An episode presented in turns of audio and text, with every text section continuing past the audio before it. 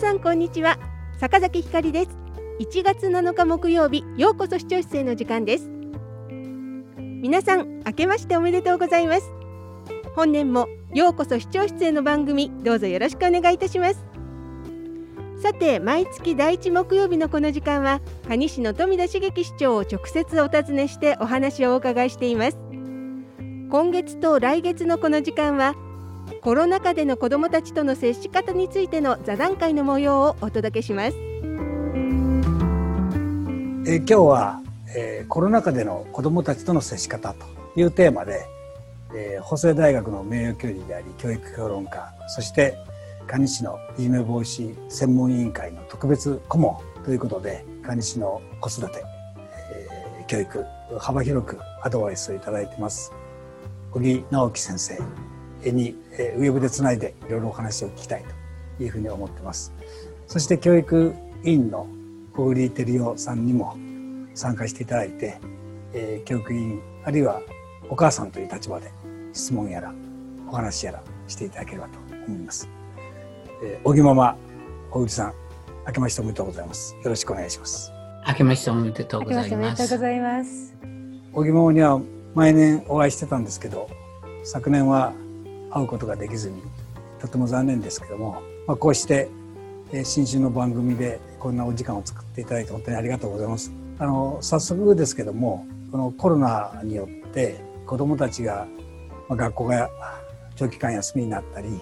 学校から帰ってきてもなかなか外へ遊びに行けない友達と会えないとか、まあ、親も子も家庭で過ごす時間がとても多くなって、まあ、あのコミュニケーションが取れていいのかなというふうに思ってたんですけどもそういう面もあると思ったんですけどもやはりいろいろなことあってイライラするのか、えー、親子のコミュニケーションに逆に問題が起きたりしているという報告を受けてます。そのことについて小木ママから、えー、親や子どもたちにアドバイスがあればお願いしたいなというふうに思います。はい、あの今市長もおっしゃったようにですねあのトラブルも多かったんですけどもいい点もあの指摘する人が多いですよね。でやっぱり一番いいことでおっしゃるのはあの親子の絆家族の絆が強まったっていうこと、よく言われます。でこんなに濃密に長時間ですね親子が一緒になれたっていうのは本当に珍しいというか初めてだっていうおっしゃる方が多かったです。でそういうところでは本当にこの我が子のことがあうちの子こんな子だったとかあるいは特に思春期に入ってるとあの反抗する場面でしか見てなかったのがそうじゃない親思いの場面だとか家庭で料理をね今日お母さん私に任しといてって言ってカレーライス全部作ってくれたとかねなんかそういうなんていうのかな良さっていうか我が子をこう丸ごと捉えることができたっていうふうに喜ばれる方も多いですよね。うん、それから僕らおじいちゃんのねじじばばにとってはまたこれ良かったんですけども接触時間が長くなったらすごくね懐いてくれるようになってもう最高の幸せよ。えー、でそういうねいいところもあるんですけれども本当にトラブルで言いますとねやっぱり2つ3つあるんですよ。この一番大きなトラブルっていうのは何かって言いますとあの、えー、お母さんの管理だとかあるいは普段おとあのお父さんは仕事に出ているんだけど今テレワークがものすごく増えてきたんですよ。そうすると家にいるわけねお父さんが。そうするとあの家族の絆が強まったのはまるっきり反対であのお母さんが3食分用意したりとかですねえー、もう大変なんですよ。でお父さんがあの子供の気持ち分かりもしないの口出してトラブルになって喧嘩になってその仲裁役はお母さんなのもうねノイローズ気味になってるお母さんもいたぐらいなんですよ。だからあのうまくいかない時はそのうまくいってるのは逆の現象が出てきてしまってたなっていうことをすごく思います。それからねこれはあの経済的な問題なんですけども本当にあのお母さんがリストラされたとかホテルのいろんなお掃除関係の仕事をやってたのがですねホテルのお客さん来ないからっていうのでいらないよっていうので仕事がなくなっちゃったとかこれまで週5日のパートがですね週3日になっちゃって収入が激減したとかですね経済問題がものすごく大きく家庭にのしかかってでそれがね子どもたちに影響出てきたんですね。例えばあのかなり大手のですね管理職をやってるお父さんなんかあの本当になんていうの教養もあるしどしっとした方だったんですけども給料が45万減ってしまったっていうのでそれでどうされたかっていうと中学3年生の受験生のねこの子の教育費を削らざるを得なくなったと。で教育費っていうのは僕23万かかってるのかなと思ったらあの通信教育費のですね数千円なんですよ。それでもやっぱりそういうご家庭でも削らざるを得なかったとかあるいはあの高校3年生なんか大学進学を諦めた子もいます。えでそういう経済的なものがかなり子どもたちの進路とか意欲とかいろんなものに響いてきてるなということがあの2つ目の大きな問題で。でやっぱ最後はねまた市長からも質問されるかも分かりませんけどもあのネットにはまってしまったっていうことが家庭の中で。で家庭の生活リズムが崩れたという。これがね大きくってあのそこでもう寝なさいとかいつまでもね布団の中で YouTube ばっかり見てんじゃないよとかそういうトラブルもこれもあのかなり多かったように思いますね。それからねやっぱりあのまあ去年の話になりますけれども今はかなり安定してきたんですけれどもあの学校がの子どもたちあの学校で4月からの話なんですけども去年のあの学校がほら閉鎖されましたよね休校になって。で4月5月と4月に入ってから2ヶ月間閉鎖されて休校になったわけですけどもその間授業ができないのを家庭に丸投げしたんですよ学校が。あの悪い意味じゃないですよ。先生方は授業で呼べないんだからしょうがないからっていうので家庭に課題を出したと。でそれをあの途中文科省がですねそれ評価すると。成績に組み入れますっていうことを発表しちゃったもんですから5月のことですけども。だからお母さん方やお父さんが焦っちゃってあの新学期の出だしからですねうちの子落ちこぼれたら大変だっていうのであの中にはですねお母さんがつきっきりでお勉強を教えたりとか教えられないお母さんはですね仕事に出ちゃってますからねそしたら帰ってきて点検してっていうの親子関係が非常にぎくしゃくしてそれで中にはこのえー、虐待的なね、えー、行動までが起きるっていうので虐待も急増しましたね。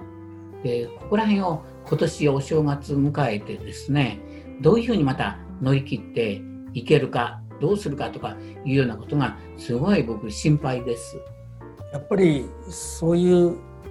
状態になった時はなかなか解決っていうのは難しいんでしょうけど親あるいは子供こんな売り物のよく使われる「どうしたの?」っていう魔法の言葉っていうのがあるんですけどなんかそんな時にちょっとピンチに、えー、ちょっと冷静さをお互い取り戻すようななんか魔法の言葉みたいな いいアイデアってありませんかね？やっぱりねその「どうしたの?」っていうのは親に余裕がある時には言えるんですけども親も本当に特にシングルの家庭なんかはですね生活に追われるようになっちゃって収入が激減してくるっていう中ではなかなかの余裕が持てなくなって僕はあのそういう時にお母さん方に言ってたんですけどももう正直にお母さんも疲れたよとかねいや参ったよ仕事が半分になっちゃった困ったなとかねそういうねやっぱり愚痴とかそれから不安みたいな子供と共有していいと思うんですよ。ええだからそれをあの親だから弱み見せるわけにいかないとか子供に不安にしちゃいけないとかね。そんなこと言ってる場合じゃなくてやっぱり親子一緒になってここを乗り切っていこうというねあのパートナーシップっていう言葉僕よく使うんですけどそんな感じでお母さんが子供に頼るっていうか子供と対等になって一緒にここを考えていくっていうようなことも僕は重要かなと思います。お母さんどうですか？そうですねえー、我が家でもそうなんですけどやはりずっと家に子供がいますと学校に行ってれば気づかないところ例えば引き出し開けっぱなしだったりとか 扉開けっぱなしだとかそういうところでもいちいちこう言いたくなってしまってそれが積み重なってくると母としてもこう強く言ってこうなかなかコミュニケーションが取れなくなってくるっていうようなことはやはりありましたのでどこのご家庭でもやはり何かしらコロナの影響があったのかなというふうには思います。まああれですねやっぱり小木ママがおっしゃったように共有して何度も話して親だからとか子供だからとかいうふうにガードするんじゃなくて親子なんだから頼ったり頼られたりそういうまあどっちかというとお互いに気軽になるということですかね。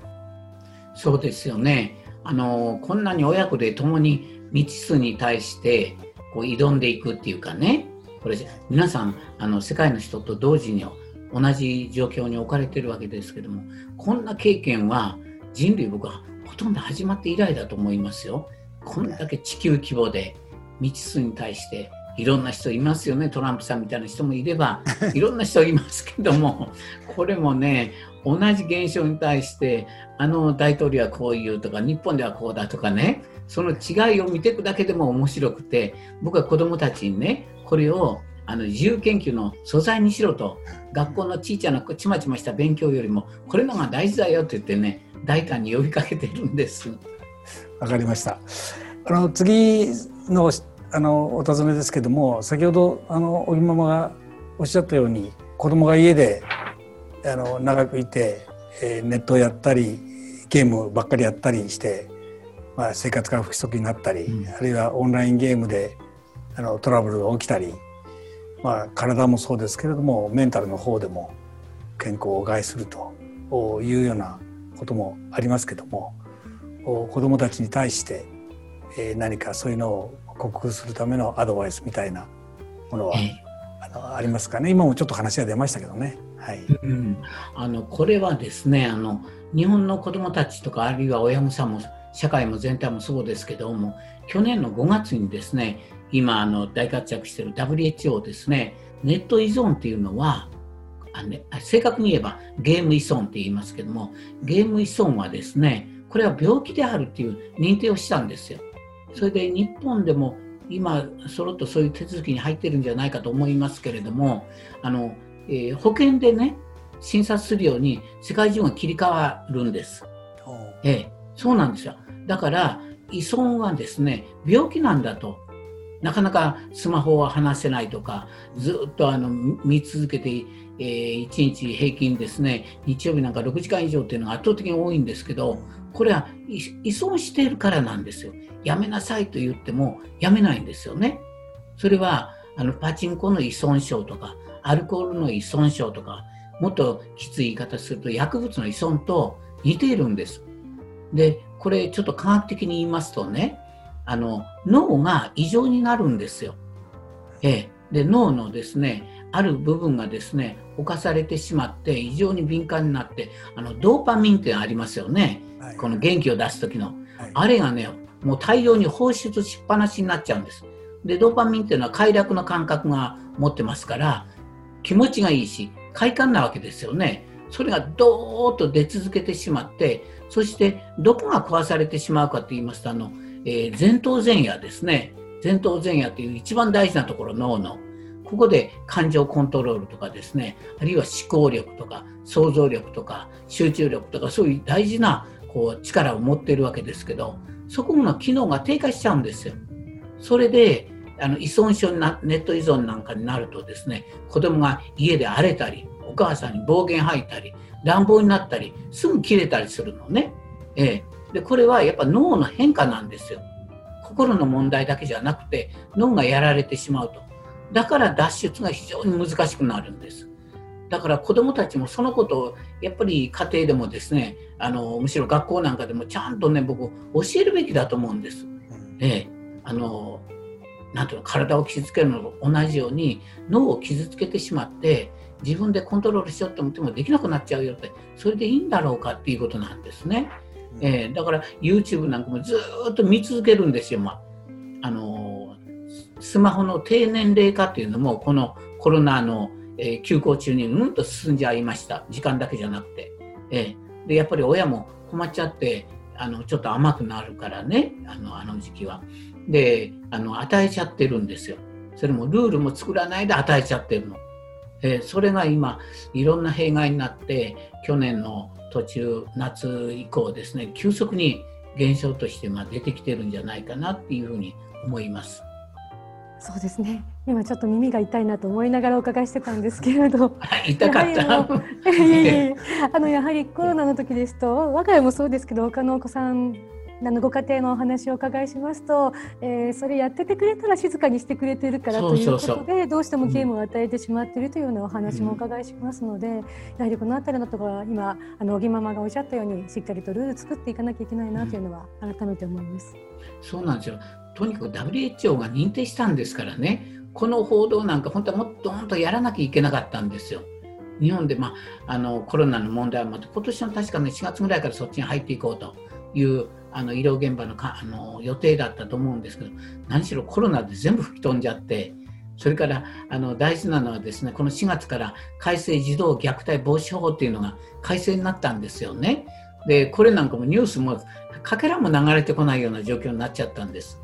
だから本当は重大なことで家庭で親がですね子供にこうあの口で3回言っても言うこと聞かなかったらほっぺた叩いたっていうのこれ体罰なんです。法律違反になってるんですよ。えー、それからちょっとそこに座ってなさいって言って正座をね長時間やらせるとかそれから暴言を吐くとかこういうのは今法律禁止になったんですよ日本も。こういうね子どものところをどう守っていくのか子どもの人権どう尊重するのかっていうのがあのそれどころじゃないコロナにもう紛らわされてですね伝わってないっていうのこれ僕すごく感じてます。以上コロナ禍での子どもたちとの接し方についての座談会の模様をお届けいたしました。この続きは来月のこの時間に放送いたします。また FM ララのホームページにあります蟹市ポッドキャストページでも番組をお聞きいただけます。次回もどうぞお楽しみに。この番組は蟹市の提供でお送りしました。